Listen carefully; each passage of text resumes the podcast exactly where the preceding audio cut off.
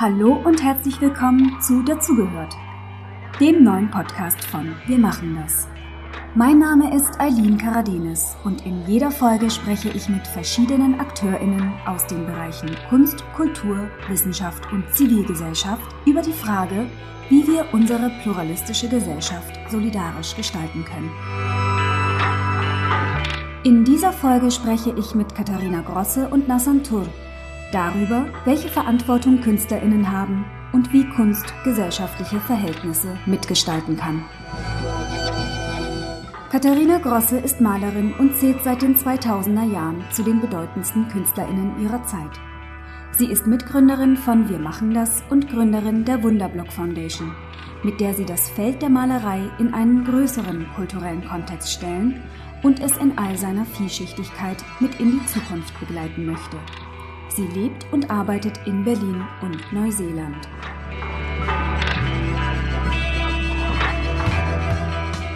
Nassan Tur ist Künstler und beschäftigt sich mit den politischen und gesellschaftlichen Bedingungen unserer Zeit. Seine Werke sind Versuchsanordnungen, die Ideologien, soziale Normen und Verhaltensmuster sichtbar machen und um Aktionsmöglichkeiten individuellen Handelns erweitern. 2012 war er Preisträger des Will-Grohmann-Preises der Akademie der Künste Berlin und 2014 Stipendiat der Villa Massimo in Rom. Zurzeit bereitet er eine Einzelausstellung in der Berlinischen Galerie Museum für moderne Kunst vor, die Ende April eröffnen wird. Er lebt und arbeitet in Berlin.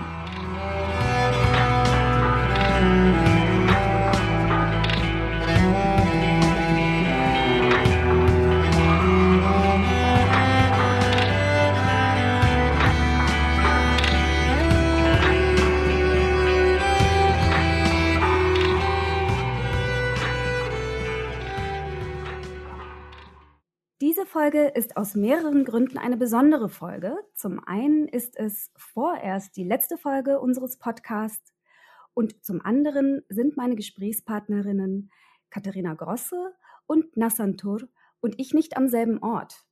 Katharina ist in Neuseeland, Nassan und ich sind an verschiedenen Orten in Berlin. Das heißt, wir zeichnen diese Folge online auf. Erstmal guten Abend, Katharina, und guten Morgen, Nassan. Schön, dass ihr da seid.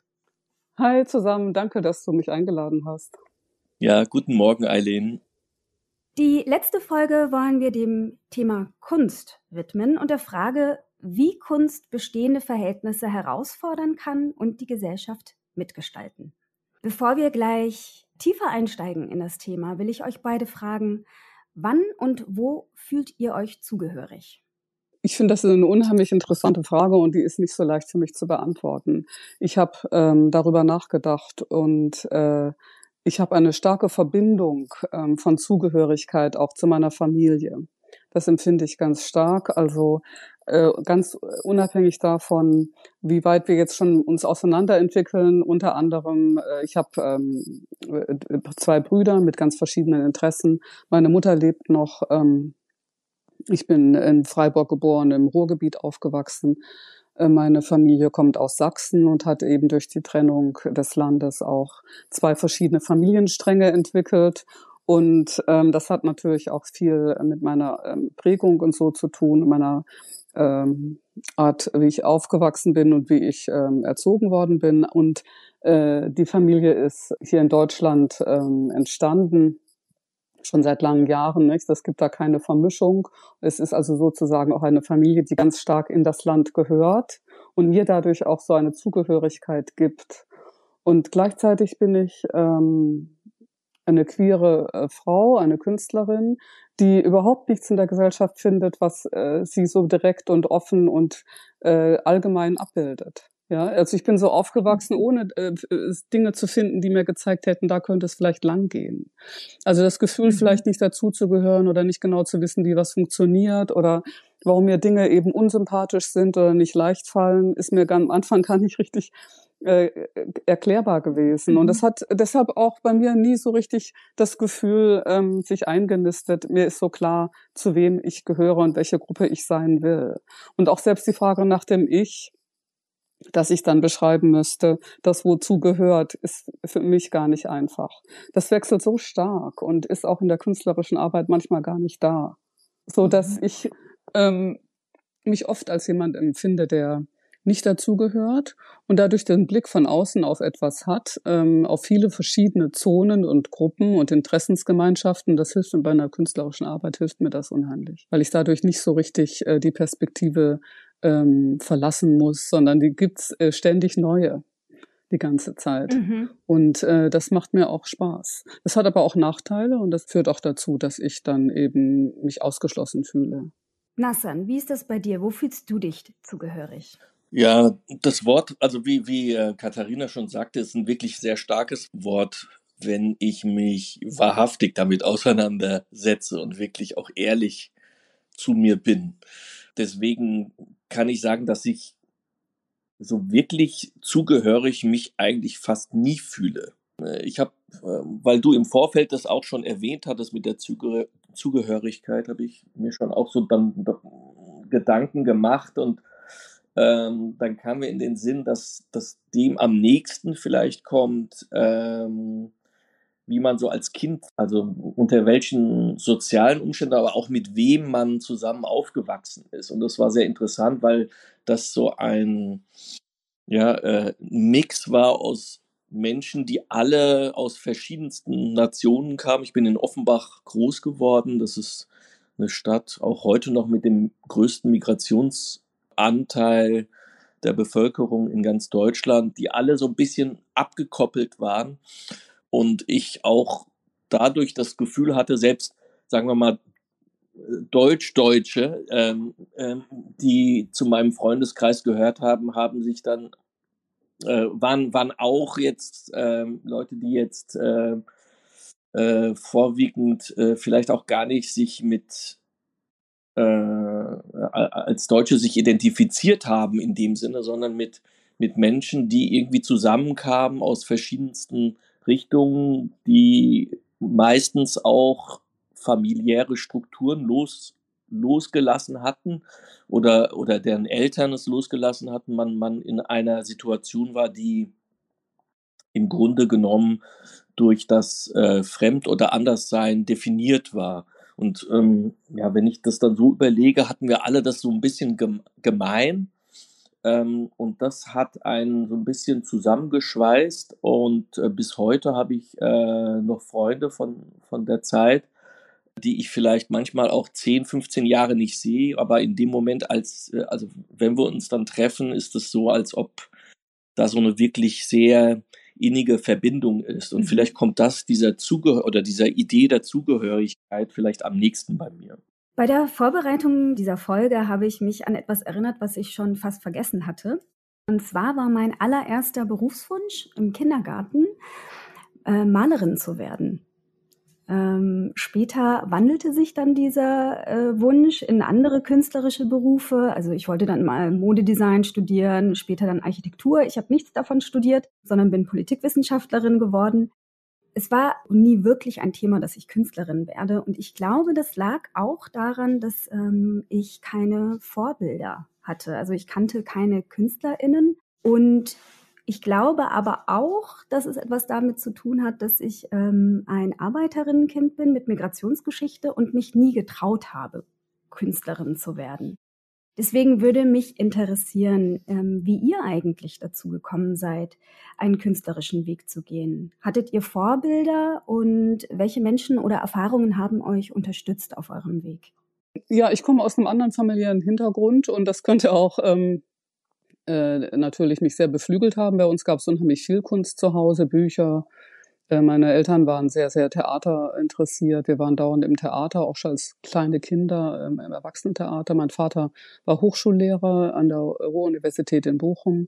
Meine Mutter war Künstlerin auch und da habe ich unheimlich viel ähm, von zu Hause mitbekommen. Also die, die Idee des Lesens, des ähm, was mitbekommen, was einen selber auch nach vorne sich entwickeln lässt oder in die Seiten oder wohin auch immer, das war ganz wichtige Unterstützung meines Vaters. Der hatte also auch die, dieses Motto, was du weißt und gelernt hast, nimmt man dir nicht mehr weg. Und ähm, das war also ein ganz, ganz wichtiges ähm, Erlebnis, ständig damit auch äh, auf so ganz natürliche Art und Weise in Berührung zu sein. Aber dass ich Künstlerin werden würde, gab äh, diesen Wunsch gab es dadurch bei mir nicht. Mhm. Also ich habe zum Beispiel auch gar nicht gedacht, dass das Kunst ist, wenn ich ins Theater gehe zum Beispiel, ja, oder wenn ich ins Museum. Ich habe das Wort damit gar nicht in Verbindung gebracht. Und ähm, als ich dann äh, plötzlich, ähm, ich hatte immer eine sehr, sehr hohe Affinität zum Handeln im nicht so klaren Raum. Also ich habe als Kind auch Zeugs im Wald gemacht oder gegraben oder also mit dem Körper Dinge herstellen. Auch beim Malen in der Schule war ich unheimlich selbstbewusst. Also das war mir nicht fremd. Ja, das war für mich was, äh, da habe ich mich wohlgefühlt, ne? Äh, äh, wie in einem ähm, Element, was mir zusteht, aber ich habe das nicht so identifiziert, nicht so ganz direkt. Ich dachte, ich studiere irgendwie was mit Sprachen. Und dann malt, äh, hat meine Mutter aber ein kleines Aquarell auch bei mir auf dem Tisch gefunden und hat gesagt, du, das ist doch toll, komm doch mal mit ähm, draußen malen. Und da hat es plötzlich bei mir irgendwie so gedämmert, was das alles Tolles ist, wenn man so ein Bild zusammensetzt aus ganz vielen Elementen, die gar nicht kohärent sind, aber die man dann im Bild in so einer Art äh, Gleichzeitigkeit äh, bringen kann. Das habe ich sofort ganz schnell auch gesehen. Die Welt war mir ganz fremd. Dann wirklich zu malen, das war ganz neu für mich, aus dieser Schulbildung heraus äh, so in so eine Welt einzutauchen, die ich überhaupt nicht kannte. Und dann war das auch ganz schnell ganz klar, dass ich das machen wollte, als ich dann anfing zu malen und Sachen zu bauen. Und, dann habe ich mich eben an der Schule, äh, in der Kunsthochschule beworben und wurde dann auch glücklicherweise sofort genommen. Aber ich habe lange Zeit noch ein äh, äh, noch ein Universitätsstudium parallel dazu gemacht und es dann irgendwann mal aufgegeben dann als aber es fing erst spät an, weißt du, also so mit 20 habe ich gedacht, ich würde vielleicht äh, Kunst studieren. Aber ich hatte keine direkten Vorbilder, ne? Aber ich fand so Sachen ganz toll. Also ich war eben als Kind auch ganz viel im, wie ich sagte, schon im Theater und so jemand wie Pina Bausch, das fand ich super. Ja, also das hat unheimlich viel mir gezeigt an Bewegung und der Witz und auch die die die Art über Männer und Frauen zu sprechen und äh, dann der Tanz, der dann da drin vorkommt und die Musik, das war alles so fließend von einem zum nächsten. Und das äh, hat mich unheimlich beeindruckt. Also das war auch etwas, was ich immer sehen wollte. Immer die neuesten Produktionen bin ich mir sofort hingefahren nach ähm, Wuppertal und das hat mich unheimlich beeindruckt. Was hast du am Anfang noch parallel studiert? Ich habe Englisch studiert und Kunstgeschichte. Ah ja. Und Nassan, wie war das bei dir? Wer oder was hat dich unterstützt auf deinem Weg? Ähm, auf meinem Weg oder ähm, also so ähnlich vielleicht wie bei Katharina, dass ich relativ spät dann auch gesehen habe, dass man überhaupt, äh, also äh, dass ich auch so mit 21 oder 20 äh, dann entschieden habe, mich äh, für ein Kunststudium zu interessieren und mich dann auch beworben habe. Das hat mehr damit zu tun gehabt, dass ich eigentlich gar nicht wusste, dass auch innerhalb meiner Stadt, in der ich aufgewachsen bin, in Offenbach, es auch eine Kunsthochschule gab. Das war äh, drei Monate vor der Bewerbungsfrist, habe ich eigentlich davon äh, mehr oder weniger erfahren. Und ich wusste davon auch nur über die Freundin, die ich damals hatte, die wollte auch dort unbedingt studieren und so kam ich eigentlich dazu. Die, die Freundin ist jetzt auch meine Frau. Aber interessiert hat mich die Kunst in dem Sinne, so mit 15, 16 war ich mal ein halbes Jahr in der Türkei und bin dort auch zur Schule gegangen. Und die ging ziemlich lange, das ging dann immer bis 5 Uhr abends die Schule und äh, auf dem Nachhauseweg, äh, das über eine Stunde auch mit Busfahrten äh, dann gedauert hat, ähm, ähm, gab es eine Haltestelle und da gab es eine kleine Galerie unten die so komische Sandbilder und so gezeigt hat oder abstrakte Bilder. Also jetzt wirklich nichts unbedingt zeitgenössisches und interessantes, aber da musste ich mich meistens aufhalten, weil es dort am wärmsten war im Winter und äh, das hat mich dann irgendwann mal so fasziniert, dass es dafür einfach auch Räumlichkeiten gibt, solche Sachen auszustellen und ähm, ich komme halt auch aus dem Elternhaus, wo es im Endeffekt eher ums Überleben ging. Ja, also so äh, da da ging es halt wirklich auch darum, in den Fabriken oder so zu arbeiten. Und man hatte eigentlich kaum Freizeit oder freie Zeit, um andere Sachen zu machen. Wir hatten, wir hatten zwei Bücher. Eins war ein deutsch-türkisches Wörterbuch und das andere war der Koran, den aber keiner lesen konnte, weil es auf Arabisch war. Äh, und ähm, so aus dem familiären, äh, familiären Hintergrund gab es da jetzt nicht eine große Förderung, aber dann aus dem Freundeskreis und wie gesagt, äh, meine Freundin wollte oder meine Frau wollte Kunst studieren und so wurde, oder übel, äh, war sie damals auch noch gar nicht meine Freundin und ich wollte da ihr auch ein bisschen imponieren und das hat mich dann auch immer mehr interessiert, was sie interessiert hat. Und dann habe ich dann auch Kunst studiert, also ich habe mich dann ganz schnell beworben und wurde auch ähm, angenommen, habe mich aber selber dann auf einmal in einer Welt vorgefunden, die ich vorher so nicht kannte, mit einer anderen Sprache, mit einer anderen mit einer anderen Körpersprache auch. Ich habe äh, ja die Leute auch nicht verstanden und so kam es dazu, dass ich halt auch während dem Studium dann mit einem Fremdwörterbuch, einem Bedeutungswörter nonstop äh, zu tun habe und eigentlich äh, Vokabeln erstmal gepaukt habe. Deutsche Vokabeln, von denen ich eigentlich dachte, ich kann Deutsch, aber ähm, das war halt eine ganz andere Welt. Und ähm, dann hat mich auch erstmal die, die Freiheit eigentlich, die man hatte, interessiert an, an der Kunst, also zu erstmal zu experimentieren, zu tun, was immer man möchte. Und lange Zeit hat mich das aber dann doch auch nicht wirklich interessiert, bis ich dann auch dann an Projekten teilgenommen hatte, wo ich selber dann auch gesehen habe, was für eine politische Dimension Kunst auch überhaupt haben kann. Also nicht nur Objekte an irgendwelchen Galerie, äh, Galerieräumen, äh, sondern äh, wo man wirklich ja grundlegende Fragen auch äh, ins Öffentliche tragen kann und ähm, da auch wirklich auch äh, sehen kann, was bedeutet eigentlich so ein Gesellschaftskörper, in, in welchen Systemen leben wir eigentlich, wie werden wir eigentlich beeinflusst und von was. Und da war eigentlich erst der Moment, das war fast so am Ende des Studiums, wo ich dann auch eine Entscheidung getroffen habe, wirklich als Künstler weiter tätig zu sein. Also und wirklich das zu sehen als sozusagen meine Berufung. Ja, das ist äh, so die Kurzfassung. Nassan, du hast gerade schon angefangen, ein bisschen darüber zu reden und ich äh, würde das euch nochmal gerne fragen und den Blick auf eben die andere Seite der Medaille werfen. Mit welchen Barrieren und Herausforderungen wurdet und werdet ihr vielleicht auch heute noch konfrontiert bei eurem Schaffen, ähm, vielleicht auch schon während eures Studiums ähm, oder danach? Ja, ich überlege gerade, wie das, wie ich da am besten darauf antworte. Weil das Studium auch überhaupt die Entdeckung war für mich, dass ich ähm, auch innerlich Barrieren habe, Vorurteile, dass ich ähm, mhm.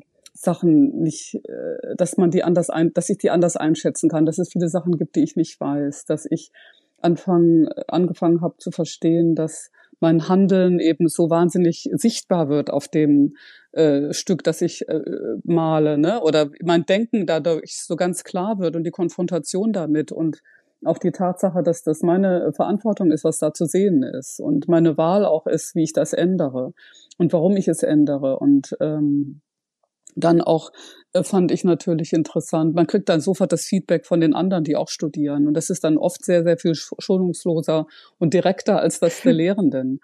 Und auch viel häufiger, weil die Lehrenden häufig gar nicht so oft mit einem sprechen. Nicht? Weil man viel Zeit auch damit verbringt, die Sache zu entwickeln und dann äh, die Konfrontation mit dem eigenen äh, Charakter oder der ähm, Eigenschaften und äh, auch das Aufwachsen in der Zeit, ne, die sexuelle Entwicklung, die äh, das Gemisch der Leute an der Hochschule war unheimlich ähm, vielfältig. Die Interessen waren sehr, sehr vielfältig. Und ich habe dann auch gemerkt, dass viele Sachen, die ich in der Schule gelernt habe, ich konnte ich nicht gebrauchen.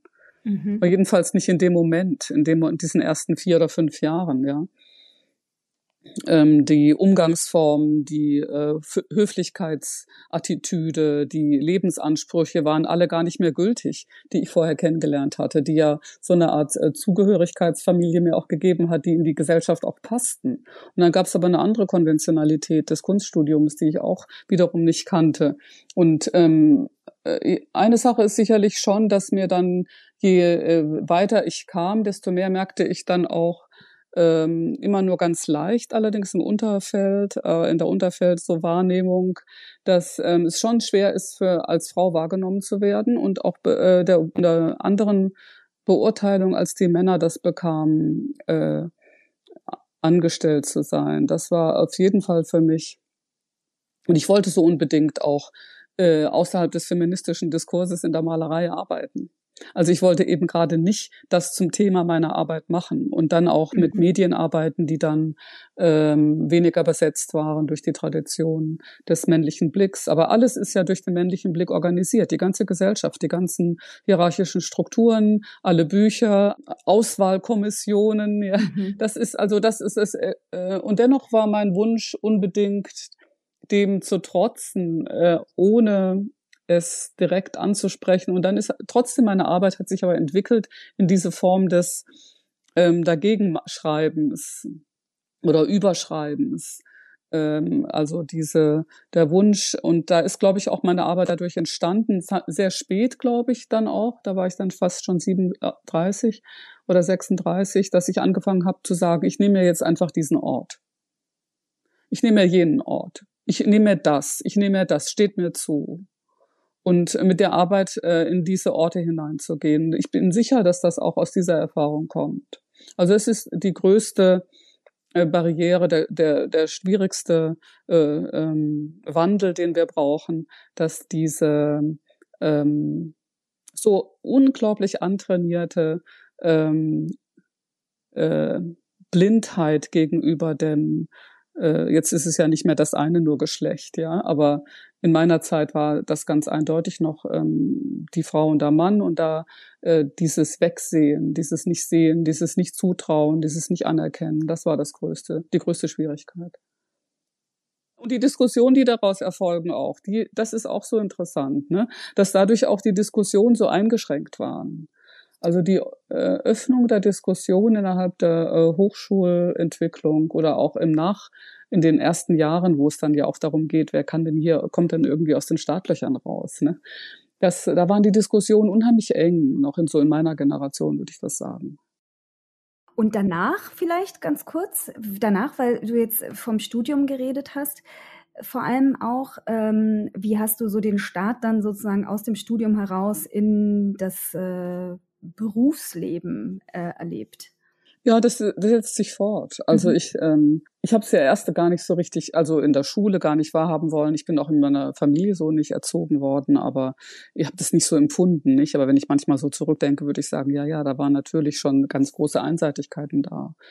Nur ähm, je mehr es dann in die gesellschaftliche Operation geht, ob das jetzt Jobs waren, die ich gemacht habe oder in meiner künstlerischen Arbeit, war es ganz, ganz äh, sicher so, dass es da das gibt's immer wieder. Ich äh, ähm, begegne diesen, ähm, diesem Herabsehen, dem Nicht-Sehen wollen, dem ähm, es nicht äh, sehen können auch, immer wieder. Nassan, wie war das bei dir? Äh, vielleicht während des Studiums, aber auch danach. Welchen Herausforderungen und Barrieren bist du begegnet? Ja, rein psychologisch gehört man hierher. Also wieder Zugehörigkeit. Eigentlich ist man wie so ein Außerirdischer gewesen und wurde auch dementsprechend ein bisschen auch behandelt oder hat man sich selber auch in diese Rolle auch gerne eingefunden vielleicht, um auch so eine Art Selbstschutz aufzubauen. Dann gab es natürlich auch so Barrieren, also man hatte überhaupt keinen finanziellen Background sozusagen, wo man, also man muss, ich musste halt irgendwie schauen, dass ich einerseits äh, ein Studium absolviere oder auch mit, mich mit künstlerischen Praxisen auseinandersetze, wo ähm, das Geld überhaupt gar keine Rolle spielen soll. Das sollte frei sein, alle Gedanken sind frei und äh, sollte was entwickeln. Aber andererseits musste ich natürlich auch irgendwie überleben und äh, hatte jetzt kein, keine Eltern, die sowas finanziert hätten oder konnten. Ähm, also das Ganze war eigentlich eher etwas, was so nebenbei gelaufen ist, also neben dem Arbeiten und Geld verdienen und auch sich überlegen, wie wie, wie, wie es jetzt äh, weitergeht, auch wenn man, äh, also was für geschäftliche Modelle man machen muss, um halt auch auf eigenen Füßen zu stehen. Und für mich war Kunst auch ähm, etwas, was ich nie so als Beruf wirklich gesehen habe, weil, weil das für mich nie äh, ja eine Rolle gespielt hat oder oder ich konnte mir das überhaupt nicht vorstellen, dem, was mich interessiert hat in der Kunst, damit überhaupt Geld verdienen zu können.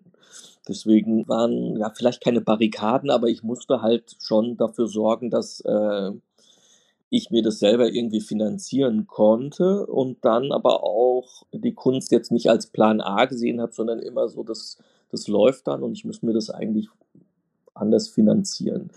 Aber auch natürlich so rein inhaltlich ähm, war das auch sehr oft so, dass ich ähm, da oft von außen sozusagen Projektionen bekommen habe. Also sprich sofort, dass in bestimmte Ecken gepresst worden ist, egal was man getan hat, mhm. wurde dann mhm. assoziiert mit der türkische Bilviola oder der so und so. Also immer irgendwas mit meinem Migrationshintergrund.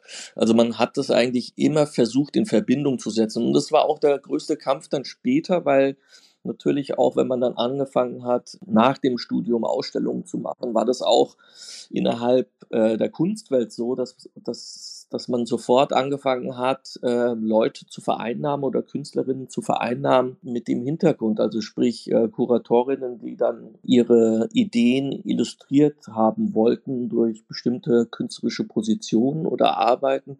Und da musste man oder ich äh, zumindest auch höllisch aufpassen, dass ich da nicht in diese Falle oder die ich so als Falle gesehen hatte, äh, da reingefallen bin und ähm, dann halt ähm, nur Arbeiten vielleicht ausgewählt wurden, die halt entweder mit äh, ja, Kopftüchern zu tun hatten oder mit anderen Sachen, die da halt reingepasst haben. Und das war schon eine Zeit lang, wo das sehr stark so war und ich da auch für mich äh, trotz prekären Situationen sehr oft ähm, auch äh, Nein sagen musste zu bestimmten Projekten, obwohl das auch von der Institution und auch vom finanziellen sehr, ja, sehr spannend gewesen wäre, äh, da mitzuwirken. Das hat so ein bisschen auch dazu geführt, dass ich so zumindest vom Gefühl her immer, äh, ja, es so für mich wahrgenommen hatte, dass ich in Deutschland eigentlich kaum ausgestellt wurde und komischerweise dann über Ecken und über eine Arbeit, die irgendwo mal irgendjemand gesehen hat und weitererzählt hat,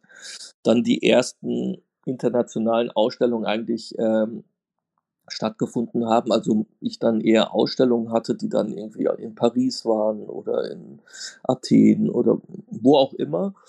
Äh, nur nicht in den Kunstvereinen oder Galerien, die ich mir eigentlich mhm. gewünscht hätte, äh, wo äh, vielleicht Kolleginnen äh, ausgestellt haben äh, und ich mir, mir da irgendwie immer so gedacht habe, da gibt es so eine große Barriere.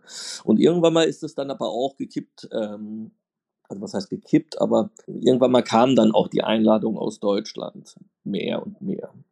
Ähm, ich war relativ viel aktiv auch in der Offspace-Szene äh, und habe viel auch selbst organisiert und Leute eingeladen und so.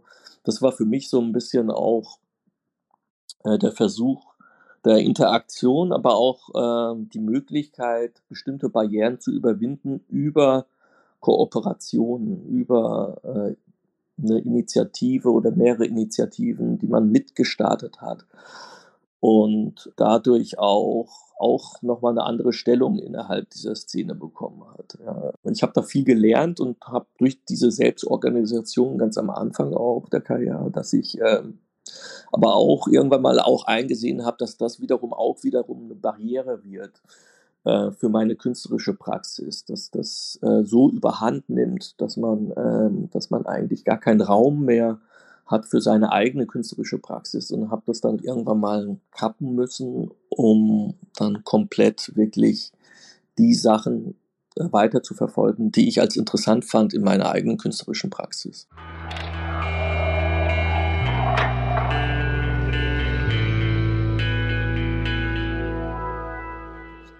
Ich würde jetzt gerne einen Schritt weiter gehen und ein bisschen mehr über eure, euer künstlerisches Schaffen, also über euer konkretes künstlerisches Schaffen sprechen.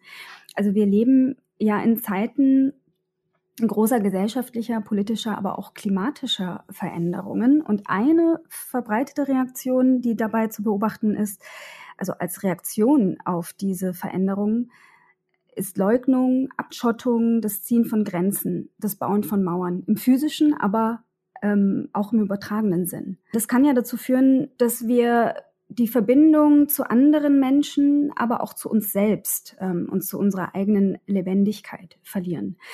Ich habe das Gefühl, in euren Arbeiten geht es auch immer wieder um das Thema Grenzen ähm, und darum, wie Grenzen überschritten werden können, aufgehoben werden können, vielleicht sogar transformiert werden können. Katharina, in deiner Ausstellung It Wasn't Us im Hamburger Bahnhof in Berlin im Jahr 2020 warst du zum Beispiel die erste Künstlerin, die den Innen- und Außenraum des Hamburger Bahnhofs übergangslos miteinander verbunden hat. Und Nassan, auch du hast bei deiner Ausstellung Ausblicke im selben Jahr ähm, das Felix-Nussbaum-Haus verlassen und mit geflüchteten Menschen gesprochen, die in Osnabrück leben. Und unter anderem die Ausblicke aus ihren Wohnungsfenstern heraus fotografisch festgehalten. Was ist für euch das Besondere an Grenzen und wie prägen sie eure Arbeit?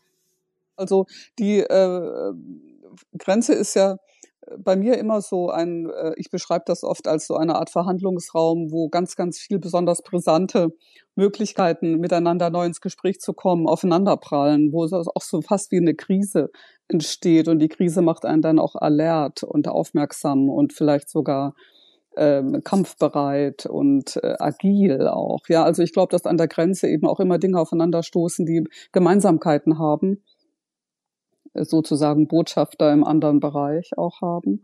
Und äh, das ist der Verhandlungsspielraum. Also das ist der, der Moment, wo was sich verändern kann, wo äh, neue Dinge ähm, äh, zusammenkommen können. Und ich äh, bin ja interessiert auch an dem Nebeneinander von Dingen, die sich ausschließen also äh, meinetwegen äh, eine plastische Situation, die mit Malerei überzogen wird, äh, die verändert sich natürlich durch die Malerei da drauf und gleichzeitig bleibt sie auch bestehen. Ja, also das ist ähm, wie als ob man eine Raumerfahrung macht, die in einem Gemälde ist, mit einer Raumerfahrung, die äh, in einem äh, mehrdimensionalen Material sich äh, nachempfinden lässt, gleichzeitig macht. Und diese Gleichzeitigkeit von Widersprüchen, mit denen umzugehen, das finde ich eben, ist immer an der Grenze oder am Überschreiten vom Bekannten ins Unbekannte oder vom Harten ins Weiche oder vielleicht auch vom, von zwei Zonen, die beide einem nicht bekannt sind, aber wo man merkt, da ist irgendwie äh, eine Lücke, ja, also da tut sich, da kann dann auch eine Lücke entstehen und die Lücke erfordert Mut, dass man über die drüber hinweg springt und durch das Springen im, in der Bewegung plötzlich sortiert sich auch was neu. Da können die Gedanken noch mal ganz anders äh, in die äh, Vorstellung oder in den Vorschlag gehen, dass man eben zu einem Vorschlag kommt. Oder das ist, sehe ich auch als meine Rolle als Künstlerin, dass ich Vorschläge mache, die Alternativen zeigen. Möglichkeiten aufzeigen, ohne dass die eingefordert werden oder ideologisiert sind. Und dadurch bekommen die eine Zugänglichkeit. Dadurch sind die auch nicht ganz abgeschlossen, diese Vorschläge. Das sind Vorschläge, sind so offen, dass jemand anders mit denen vielleicht weiterarbeiten kann. Und ich finde, dass das eben gerade in so einem Grenzraum gut geht. Also weil der auch Improvisationen erfordert. Ähm, natürlich rede ich jetzt hier auch in einer Art äh, Codierung. Ja, also meine Arbeit ist ja da codiert. Die arbeitet, ähm, ich gehe ja nur von der Farbe aus. Ich benenne hier keine konkreten Umstände. Ja, ich gehe eben eher von dem aus, wie man mit dem äh, Gedanken oder mit der mit dem Vorschlag umgehen könnte, der dann auch ein anderer sein kann. Ich kann das dann auch übertragen auf andere Gebiete. Das wäre mein, mein Wunsch. Mhm. Ja, aber was, was Katharina jetzt auch angesprochen hat, also dass Kunst verschiedene Vorschläge äh, bietet. Das ist etwas, was ähm, ich als ein, ein wichtiges Werkzeug empfinde, was Kunst leisten kann. Also du hattest jetzt zum Beispiel die Ausblicke im Felix Nussbaum Haus in Os Osnabrück, die Ausstellung angesprochen, die ja als eigentlich äh, innerhalb der Grenzen einer Ausstellung stattfinden sollte, aber die dann durch ähm, die vorgefundene Situation, die ich damals empfunden hatte, also sprich die Einladung war eigentlich ähm, in, in einem Raum eine Ausstellung zu machen. Und ähm, die hat sich aber dann dahin entwickelt, dass diese Grenzen eigentlich, ähm, die man mir da vorgegeben hat, gesprengt werden mussten. Ähm, weil äh, ich das Gefühl hatte, dass das ganz wichtig ist als künstlerische Aktion dort. Äh, ähm, und ähm, dann bräuchte es aber natürlich auch Leute, die da mitgehen, so dass es nicht einfach nur eine Radikale ist von einer Seite, sondern eine Kooperation wird, äh, in Kooperationen äh, wir durch künstlerische Praxis, durch künstlerisches Denken ähm, diese Grenzen aufweichen und uns wieder selbst als Künstlerinnen und, und auch als Kunst, äh, Institutionen hinterfragen. Sprich, ich habe damals dort eine jetzt keine klassische zeitgenössisches Museum äh, vorgefunden, das mich jetzt eingeladen hat, was es halt auch nicht war, sondern eine, die stark auf die äh, Nazi-Vergangenheit Deutschlands reflektiertes Museum, was Felix Nussbaum als jüdischer Künstler, der damals halt auch ins Exil äh, gehen musste, äh, sich verstecken musste, mit seiner Frau, die auch Malerin war, äh, von einem Ort zum anderen Ort halt irgendwie äh, ja sich äh, immer wieder neue Identitäten annehmen musste und am Ende trotzdem deportiert worden ist und ermordet worden ist von den Nazis. Im Nachhinein dann von der Stadt mit so einem Museum bedacht wird, das auch eine sehr, sehr starke skulpturale oder künstlerische äh, Message hat äh, durch die Architektur. Aber die war halt komplett anders, wie ich halt Kunst auch, äh, äh wie ich auch mit Kunst umgebe. Die war halt unglaublich in die Vergangenheit gerichtet. Es ging immer nur um die Geschehnisse, die damals waren, es darf nie wieder vorkommen, aber das ist passiert damals, das waren die Umstände. So sehr, sehr historisch und ich habe mich damals gefragt, was, was, was ist das eigentlich für eine abgegrenzte Insel innerhalb der Stadt, die natürlich auch als Institution mit seinen Systemen und Schwierigkeiten da irgendwie auch vielleicht Schwierigkeiten hat, da immer wieder auszubrechen, aber wir reden hier von ähm, etwas, was heute jetzt gerade hunderttausend Millionenfach passiert und von Menschen, die wirklich jetzt gerade in einem Exil auch in Osnabrück leben, vielleicht als Nachbarn, aber dieses Museum, das das als Thema hat, eigentlich nichts oder kaum Berührung hat äh, mit denen ihren Lebensgeschichten und ähm, Erfahrungen und Realitäten. Und diese Realität, diese aktuelle Realität mit in dieses Museum rein zu tun, das Museum nicht als wartendes Objekt, sondern als agierendes und als offen agierendes Konstrukt, äh, vielleicht durch eine künstlerische Handlung äh, so zu öffnen, dass, dass man mit Menschen Begegnungen hat, Kooperationen hat und das auch längerfristig dann, wie auch Katharina schon gesagt hat, ähm, Sachen anstößt, aber es längerfristig ganz anders mit ganz anderen Inhalten vielleicht, aber äh, weitergeht, äh, auch losgelöst von der jeweiligen Ausstellung. Und das, das, das war eine unglaublich bereichernde Erfahrung auch für mich, mit den Menschen dort zusammenzuarbeiten, das Museum auch ähm, aufzufordern, sich selber auch mal wieder zu hinterfragen, ähm, was mache ich hier, warum existiere ich überhaupt, für wen ähm, werden wir dem gerecht und die künstlerische sagen wir mal, die künstlerischen Produkte dann, Fotografien von den inneren Räumen von Exilanten, die, die dann nach außen blicken durch die Fenster, das waren eigentlich nur Werkzeuge äh, dann im Endeffekt oder Gr Gründe, die man gesucht hat, um wirklich in eine Kommunikation und auch äh, Vertrauensaufbau äh, zu kommen, äh, um darüber dann eigentlich erst weiterzugehen. Also es geht ja, bei Kunst geht es ja ganz stark auch um Situationen, die man schafft, auch Begegnungen, Kon ähm, Kontroversen, einen Diskurs zu starten, den man vielleicht ohne die Kunst gar nicht, gar nicht erst wahrgenommen hätte. Ähm, und das interessiert mich vorwiegend auch innerhalb der künstlerischen Praxis, die ich halt mache. Ihr habt jetzt schon angefangen, darüber zu sprechen. Ich würde da noch mal gerne ein bisschen tiefer reingehen. Ähm, Katharina, im Zusammenhang mit deiner Ausstellung, die ich eben schon erwähnt habe im Hamburger Bahnhof, ähm, die Vorbereitungen zu dieser Ausstellung haben stattgefunden, als die Pandemie ausgebrochen ist. Mhm. Und ähm, du hast äh, in dem Begleitband, habe ich das gelesen, ähm, darauf hingewiesen, dass wir uns nicht aus der Verantwortung stehlen dürfen. Ganz im Gegensatz zu dem, was der Titel äh, suggeriert, it wasn't us. Du sagst in dem Begleitband, alles hat eine Wirkung, alles beeinflusst sich gegenseitig. Ein ganzes System kann kippen, wenn sich nur eine Winzigkeit ändert. Das ist in einem Bild so, das ist in der echten Welt so. Vielleicht nochmal im Vergleich zu anderen Disziplinen. Was kann Kunst, was andere Disziplinen nicht können? Also was ist das Spezifische an der Kunst und welche Rolle und Verantwortung haben denn eurer Ansicht nach Künstlerinnen in der Gesellschaft?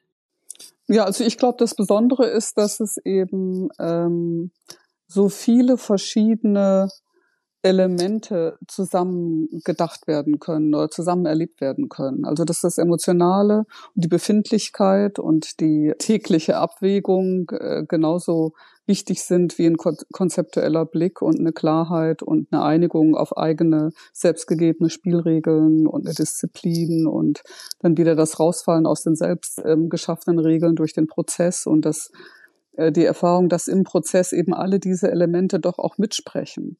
Also gerade eben das Handhaben der unterschiedlichsten Bedingungen in einem Gedankengang finde ich eben ganz besonders in der Kunst. Ich kann nicht hingehen und sagen, ich messe jetzt nur die Temperatur der Farbe.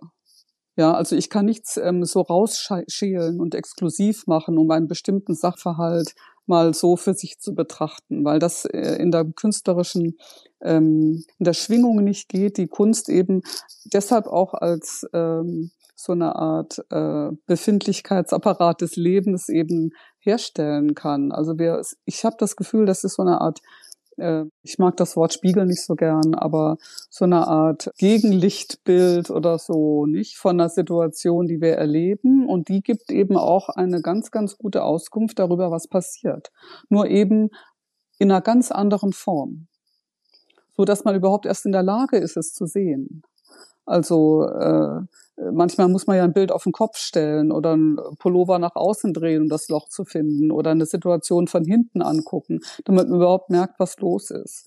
Oder jemanden von außen kommen lassen, der einem sagt, hör mal, weißt du, dass du eigentlich mal mit der linken Schulter zuckst, wenn du dir ein Glas äh, Marmelade holst oder so. Ne? Also diese Form des konterkarierenden und dann außerdem ist es in einem poetischen Raum, der eben auch mit vielen Eigenschaften arbeitet, die nicht so sich, äh, die nicht so zugespitzt sind auf das Materialisierte und äh, Steigern des materiellen äh, Zuspielens. Also Dinge zu benennen, die man nicht sehen kann, die auch nicht sichtbar sind, weil sie aber trotzdem aber uns beschäftigen, brauchen die irgendwie eine Nennung oder eine äh, Codierung oder eine Weitergabe in einer anderen äh, Schriftlichkeit oder Visualisierung, ja, ob als Text oder als äh, gemaltes oder all diese Dinge, ähm, die äh, unsere Möglichkeiten ausmachen, ja, die unsere äh, Vielfalt zeigen können. Ich glaube, dass das eben in der Kunst wirklich geht. Und die, die Fähigkeit, mit diesen unvereinbaren Elementen gleichzeitig zu denken. Die ist, glaube ich, eine, die wir immer, die wir noch viel, viel stärker brauchen. Du hast ja auch am Anfang des Podcasts gesagt, wie kommen wir eigentlich dazu, irgend sowas, du sagtest zwar Solidarität, aber ich würde sogar fragen, ähm, sowas wie Gemeinschaftlichkeit überhaupt neu zu denken ja, wenn, wo immer mehr Stimmen äh, sichtbar und hörbar werden, die sich äh, gegenseitig ausgrenzen, weil sie so aus ganz, ganz unterschiedlichen Bereichen kommen, wo wir kaum noch sagen können, wo ist unsere Plattform, wo ist unser Ausgangspunkt, aufgrund welcher, auf welcher Grundlage befinden wir uns, um noch gemeinsam Entscheidungen zu treffen. Und ich finde, dass da gerade Kunst eben äh, total tolle Experimente und Modelle liefert, ähm, die Problematik wird sein, dass das eben auch eine äh, komplexe Sprache ist, die da häufig kommt. Und das muss uns irgendwie gelingen, die zugänglich zu machen. Damit man damit auch wirklich so arbeiten kann, wie ich auch glaube, dass es eigentlich der Gesellschaft vielleicht nützen könnte oder der Gemeinschaft, dem Gemeinschaftlichen äh, wieder zueinander finden. Nassan, was glaubst du, worin liegt die besondere Kraft der Kunst? Vielleicht auch in der Anerkennung, dass es viele Wahrheiten gibt. Mhm. Also sprich, Kunst ist, also vom Kunst kann ja auch, wenn wir von Sprache sprechen, als, als Sprache empfunden werden, die aber nicht in festgefügte Strukturen ähm, vielleicht sich reinpressen lässt, sondern so facettenreich ist und äh, so schwierig oder leicht oder schnell erlernbar oder überhaupt nicht und gerade deswegen äh, interessant. Ähm, es, es, lässt sich einfach nicht in, ja, in Formeln pressen. Und ähm, so und so komplex sie auch ist, so einfach ist sie, weil äh, ist sie auch äh, im, im gleichen Sinne, weil, weil ähm, sie natürlich auch ähm, einerseits auf einer sehr emotionalen Ebene stattfinden kann, andererseits auf einer sehr äh, ja, in, äh, selbst Informationsebene auch, ähm, äh, auch agiert. Also es hat so viele verschiedene Gesichter, die, ähm, die dann halt auch für die verschiedensten Problematiken, die wir in der Gesellschaft haben, da auch ja andere Zugänge ermöglicht. Und das finde ich, was Kunst anbetrifft, ähm, ja, als einer der Hauptmerkmale eigentlich und auch Qualitäten. Es gibt nicht die eine Wahrheit, sondern es gibt viele Perspektiven und diese Vielperspektivigkeit, äh, die müssen wir einsehen. Es gibt nicht äh, eine einfache Antwort auf sehr komplexe äh, äh Fragen. All das ist äh, ja, äh, also sehen wir uns ja auch konfrontiert. Äh, weil wenn wir, äh, wenn wir jetzt äh, überlegen oder, oder wenn mir die Frage gestellt wird, was, was für eine ähm, Verantwortung hat man als Künstlerin oder äh, ich meine, wir haben eine Verantwortung, weil wir nichts anderes tun in unserem Leben, als eigentlich unsere Kunst zu machen. Und das bedeutet aber auch, dass wir halt nichts anderes tun, als darüber nachzudenken und die Welt zu reflektieren und zu schauen, was wir dazulegen können, um vielleicht ähm, ähm, auch äh, eine andere, nicht nur positivere, sondern vielleicht erkenntnisreichere Zustände wahrzunehmen. Also ich weiß nicht, wie ich das genau erklären kann auf dem Punkt, weil das dann doch auch sehr komplex ist. Ja, vielleicht, ähm, Nassan, ich fand das so gut, was du vorhin gesagt hast, dass die Bilder aus den Räumen hinaus sowas wie ein Werkzeug sind, ne? Und vielleicht ist das, was du da auch sagst, dass eben einfach so eine Einsichtsfähigkeit erzeugt wird durch etwas, was vielleicht ein Kunstwerk ist, was aber dann nachher, wenn man die Einsichtsfähigkeit hat, nicht mehr so diese große Bedeutsamkeit eben haben muss letztlich. Ja. Also diese Einsichtsfähigkeit, die so ganz plötzlich auch einen ergreifen kann. Das geht mir auch ganz oft so, wenn ich was verändere in meiner Arbeit und mir plötzlich klar wird, wie es gehen kann. Das ist nicht unbedingt dann immer so eine ganz lange Formel, die dann bei mir sich so rein, sondern es geht ganz schnell. Ja, wie als ob es plötzlich einem klar ist, ach ja, so muss es eigentlich sein, nicht? Also eine Einsicht, die auch so ist, dass man davon nicht mehr weggeht und dann die nächsten Schritte tut. Also dass die Debatte auch aufhört, müsste es nicht so sein oder auch so oder auch so, ne? sondern dass plötzlich so ein Prozess auch in, in, äh, in Gang kommt, der dann eine Einsicht erzeugt, die dann auch eine Handlung wiederum bei einem mhm. herstellt, die dann nicht immer wieder neu befragt wird, ach nee, geht doch nicht, nicht? Also so wie, dass man eine Klarheit hat, ich glaube auch, sowas kann äh, durch vieles passieren. Ja, das kann ein Kunstwerk sein, das kann natürlich alles Mögliche herstellen. Aber ich glaube, ein Kunstwerk kann das gut. Ja, also auch so einen emotionalen Zustand zum Beispiel plötzlich ähm, auch mal öffnen. Also ich weiß noch ganz genau, dass ich äh, Sachen ähm, gesehen habe über jetzt gerade auch in der Berlinale über ähm, bestimmte soziale Zustände, die hätte ich nie kapiert wenn das nicht über ein Kunstwerk gekommen wäre. Ich hätte die Komplexität der, äh, der Grausamkeit, die Facettenreichtum der Grausamkeit dieses ganz bestimmten Zustandes nicht verstanden, wenn man mir das einfach nur in Fakten erzählt hätte. Ich bin da auf einer Ebene erreicht worden, die wäre gar nicht erreicht worden sonst. Ja, ich glaube, das ist ein wichtiger Punkt. Also gerade Kunst kann auch dazu verwendet werden, auch als Sprachrohr für viele, die eigentlich kein äh, kein, äh, kein Gehör haben oder auch nicht die äh, äh, Macht haben, sozusagen ans, äh, in die Öffentlichkeit zu gehen.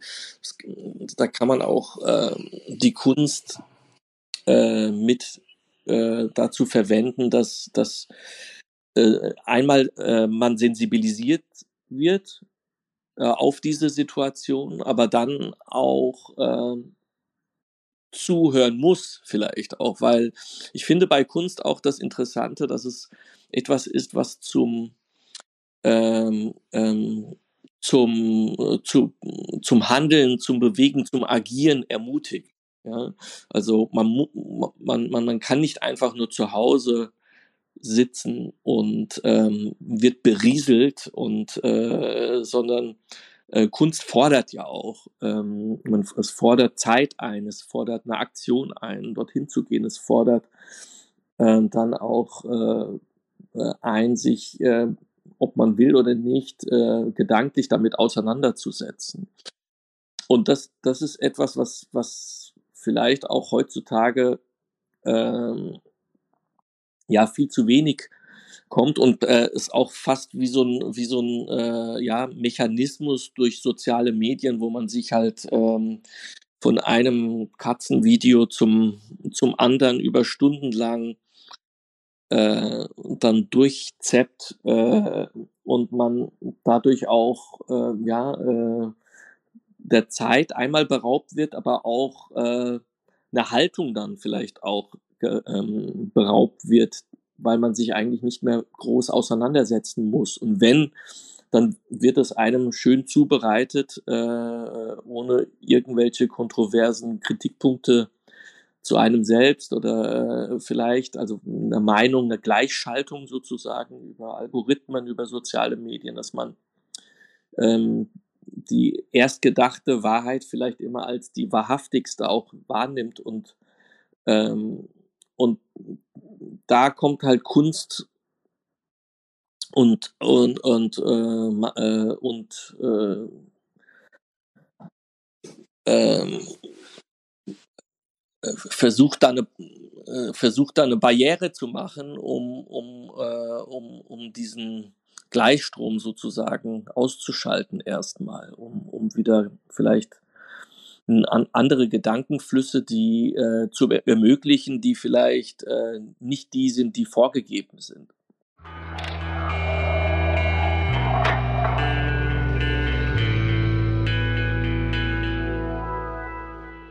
Ja, ich finde es total spannend, was ihr sagt, dass Kunst einmal ein Werkzeug ist, ne, also Zugänge zu schaffen, die sonst nicht möglich sind, aber auch wie eine Art Übungsfeld sind. Nassan, zum Beispiel in deiner Arbeit mit dem Titel Funktionieren ist unter anderem ein Holzdruck entstanden mit dem Slogan Empathy is naive. Da gehst du ja auch ein bisschen auf das ein, was du gerade erzählt hast, ne? auf die Art, wie Informationen und Meinungen über Social Media verbreitet werden und die Schnelligkeit vor allem auch und vielleicht auch die Eindimensionalität. Und ich glaube, die Fähigkeit, die Perspektive von anderen Menschen und auch Lebewesen im Allgemeinen nachzuvollziehen, ist ja eine Grundlage von Empathie. Und diese Fähigkeit ist nicht einfach da.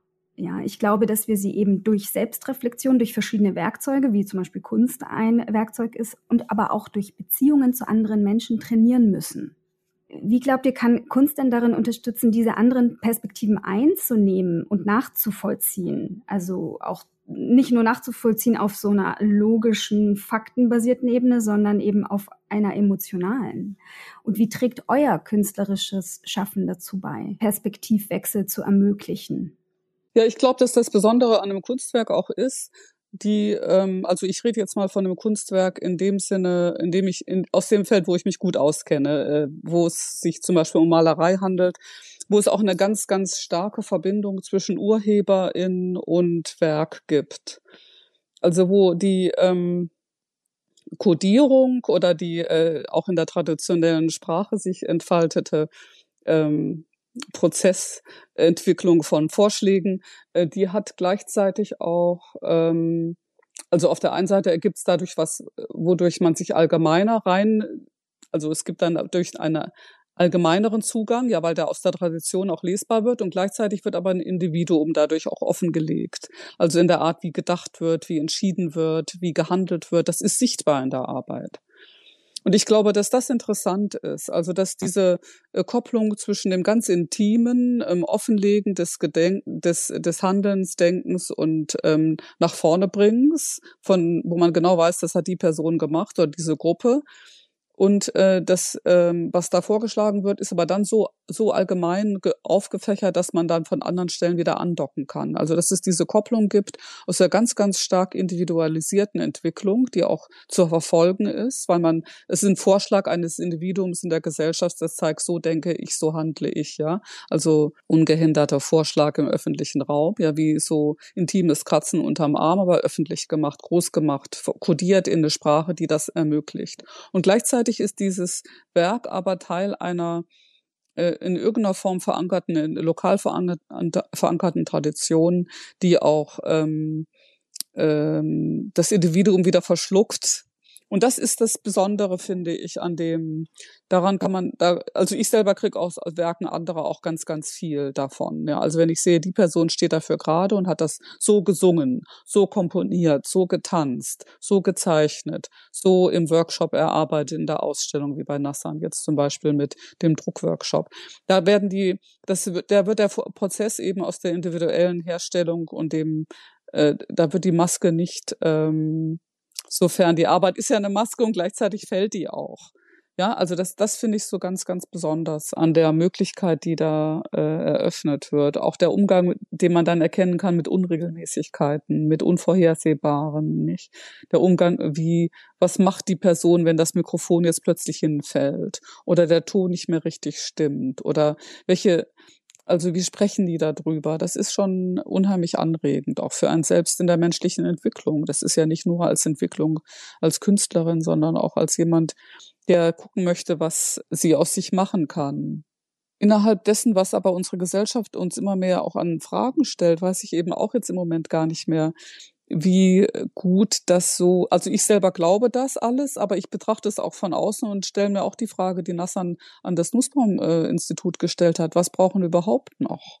Ja, was können wir uns überhaupt noch leisten? Können wir überhaupt noch davon ausgehen, dass so wie ich aufgewachsen bin, diese Kategorien noch so stimmen? Ist es überhaupt für uns noch möglich, miteinander auch wenn wir andere Perspektiven kennenlernen, wirklich noch zu sprechen und Einigungen herbeizuführen. Auf der Grundlage können wir das noch, wo wir doch so verschieden uns auch ständig abgrenzend äußern. Also das ist schon eine Situation, in der ich sagen würde, wäre nicht eine noch viel radikalere Zusammenführung aller unserer Stimmen nötig, um das mal zu besprechen, mitten in der Debatte, in der Gesellschaft, in der Mitte, wie so ein riesiges Forum, damit wir da mal, damit wir uns ähm, klären können, und äh, das findet, findet ja teilweise schon statt. Also wenn wir jetzt uns die letzte Dokumente auch hm, anschauen, mit ihrer Vielstimmigkeit und auch ähm, ja, der kollektiven Qualität einfach und auch des,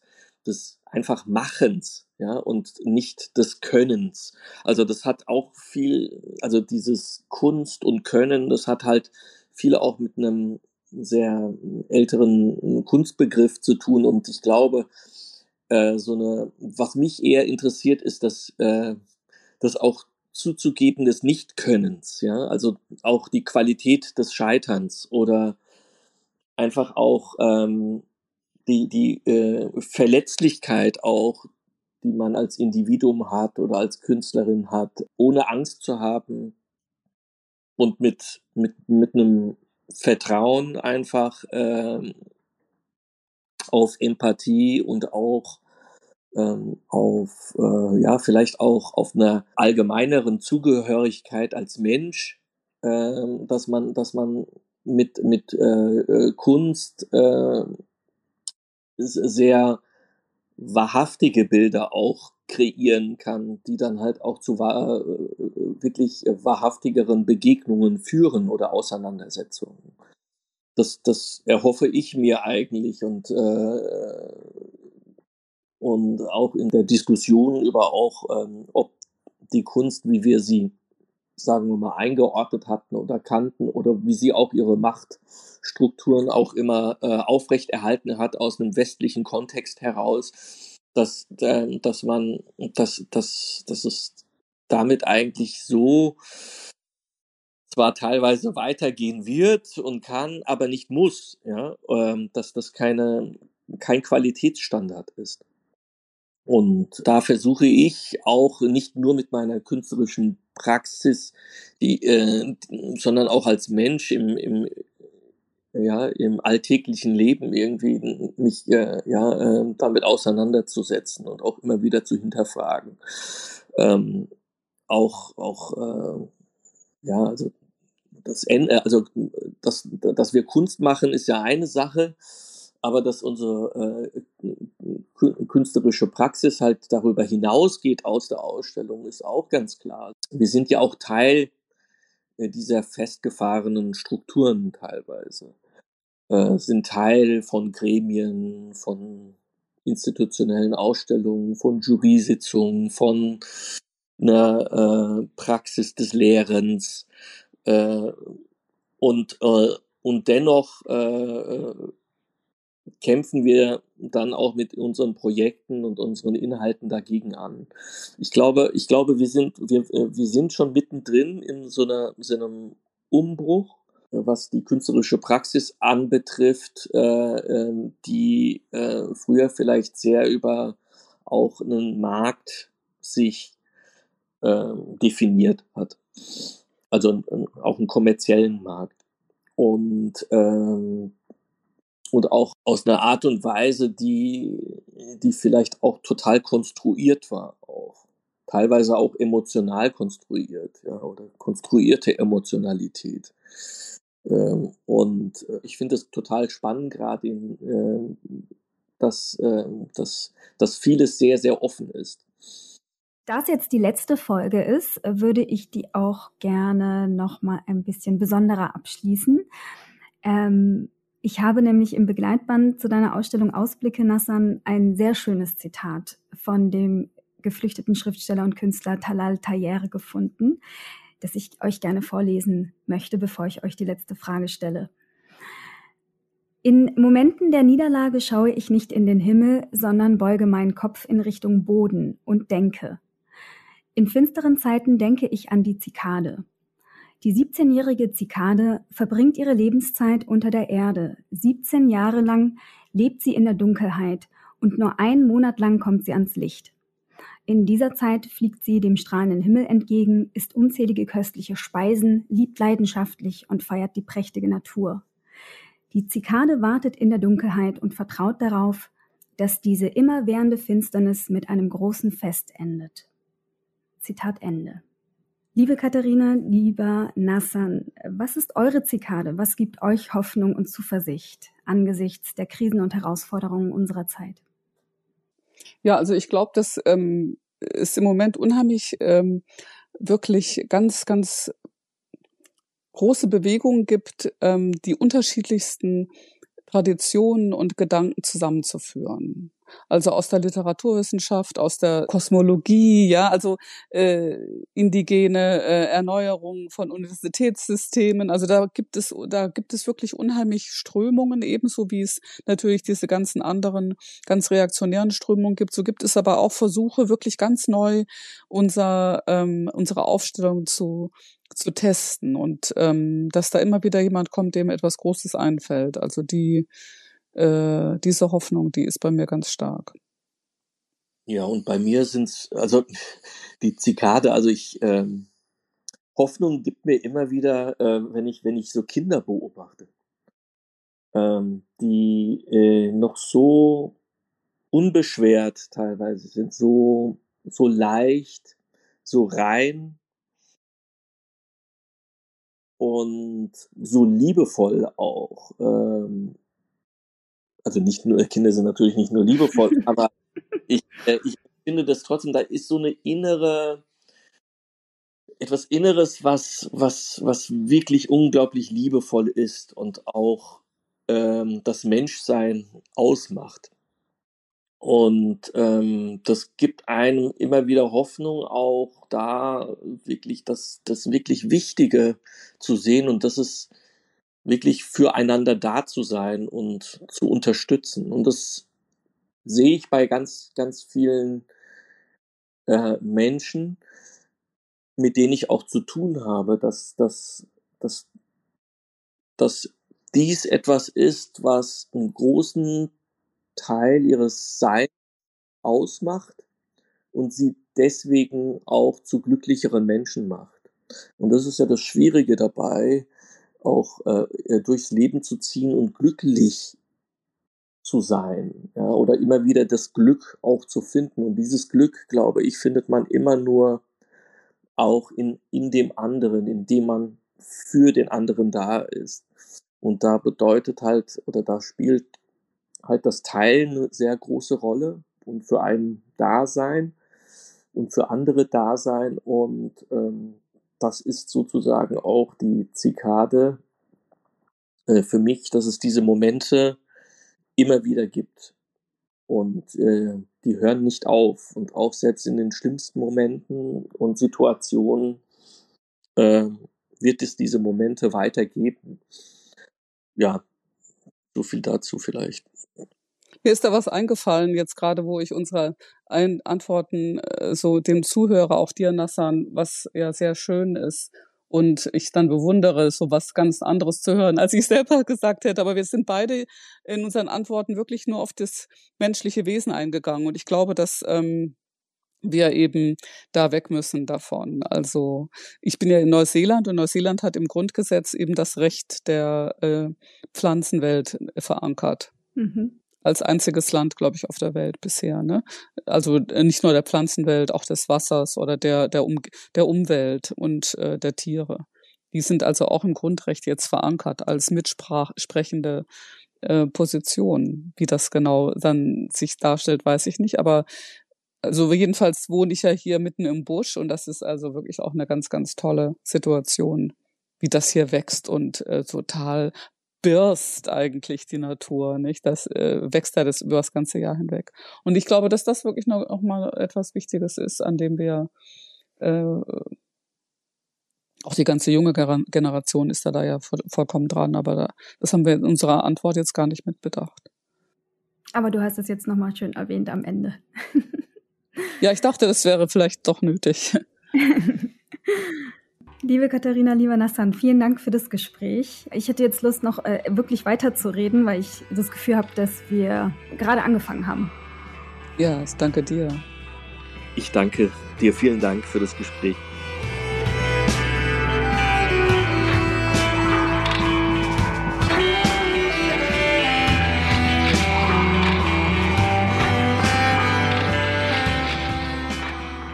Der Podcast dazugehört für eine pluralistische und solidarische Gesellschaft ist eine Produktion von Wir machen das. Gefördert von der Senatsverwaltung für Kultur und Europa. Produktion und Postproduktion Axel Scheele. Musik The Devil's Blind Spot.